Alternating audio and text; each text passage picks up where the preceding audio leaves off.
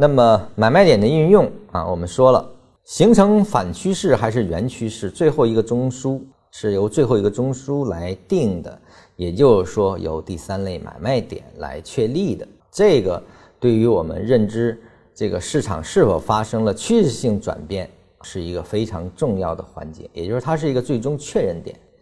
建议初学者呢，去多使用二三类买卖点进行交易。就是一类买卖点，因为你的级别掌握的不清晰，或者对其他的维度运用不够充分的话，可能一买的判断不够准确啊，是可能的。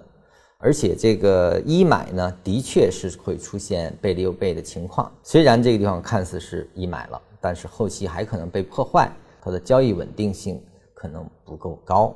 什么情况下可以不断的用一买去尝试的去买？其实是有条件发生的，这个后续我们会讲。再一个呢，就是要逐步建立多级别联立的思维模型，也就是说，因为买卖点是有级别的，那么买卖点之间是有组合的，那你需要建立多级别的联立，你才可能真正的对买卖点进行掌握和实施。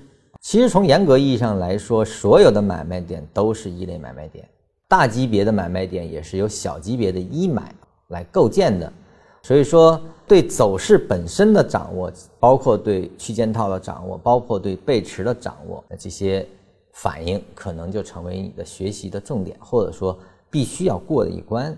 有了这些东西，你才能搭建一个多级别联立的体系。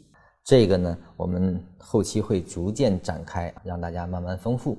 现在呢，先知道概念就可以了。下期我们将会讲走势必完美啊，那么这个呢是我们建立交易体系，或者说是一个总体指导原则。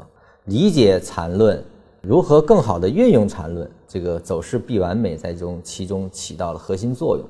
这是概念性的东西，但却有非常大的指导意义。我们下节我争取把它讲明白啊，让大家有所感悟。